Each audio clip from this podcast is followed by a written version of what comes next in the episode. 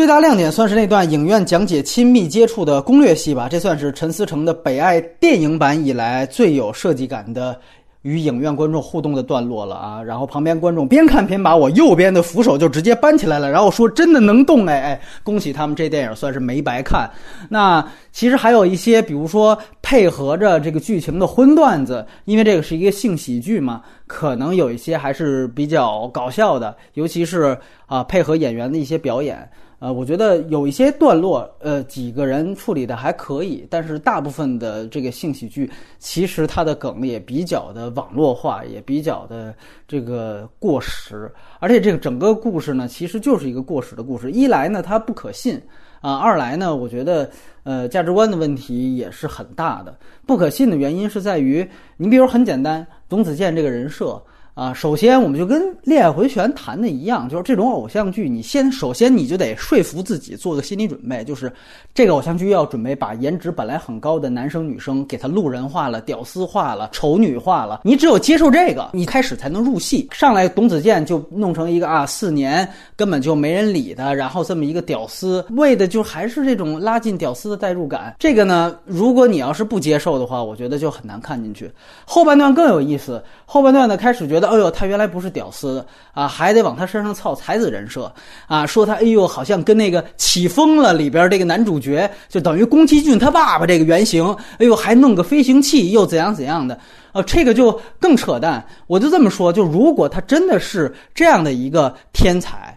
那他就不可能有心思去配合女生去玩这么一个无聊的游戏。从整个这个人设就很难说服你去看这个故事，而这个故事本身，这不就是台湾偶像剧多少年前就开始拍的这种固定套路？哎呦，一个女的帮一个男的追另外一个女的，快追到手了，发现他们俩彼此互帮互助的爱上了，就这种琼瑶都说晚了吧？那得更早以前就有这种东西了，然后还在现在还在拍这个东西，而且说价值观还有问题的。其实就是二女争一男的这么一个故事，尤其中间有一段是他们去毕业旅行，一飞机的人全都是他们包机出去旅行，然后到这个游乐场，整个的那一个段落，直男意淫的高峰是吧？两个美女一左一右的，最后又有一个春夏还得主动现身，让我有点恶心的是，最后男生是有价值观的，等于是我是有一个飞行理想的。你上不上我这个飞机，其实是认定你是不是真正我的人的一种判别方式。这是一个投名状，你要赶上这个飞机，你才是我真正的心上人。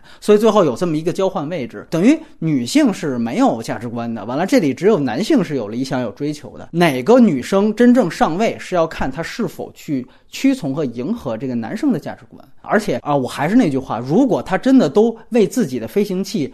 疯狂到敢打破校规去做这样的一件事情，当然最后超现实的这些事情我就不揪了。他哪怕有这样的一个举动，我觉得他都不可能去配合钟楚曦这个角色去完成这样一件事情。所以，这个故事从打根儿起就是说不通的。他的人设和他的剧情就是蛮拧的。你包括配角就更甭提了。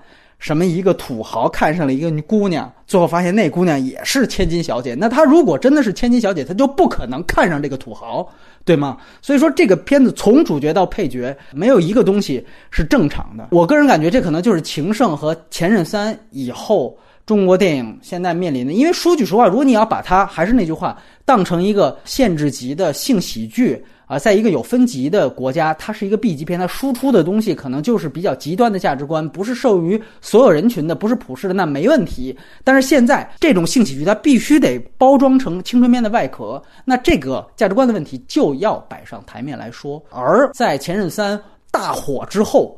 其实这种片子我们会看到的越来越多，而且我顺便说一句，即便最后好像说那是春夏的一个计策，但实际上他最后往回掰的这个所谓直男逻辑，其实也没有前任三处理的好。我不是说前任三处理的就合格，而是他比前任三更糟。